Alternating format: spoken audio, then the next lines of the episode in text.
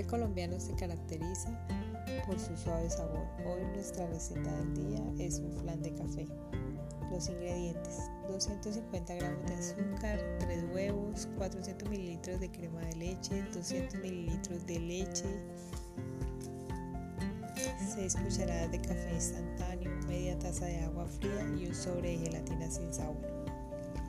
Para la preparación, cremar las yemas del huevo con azúcar hasta que quede cremoso. Luego, al colocar al baño María y añadir el café y la leche.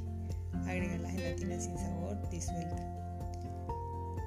Aparte, vamos a batir las claras de huevo y la vamos a dejar a punto de nieve. Agregarlas a la anterior preparación y colocar en un molde y llevar esperar a que tenga la consistencia adecuada, desmoldar y servir. Un postre delicioso con sabor a Colombia.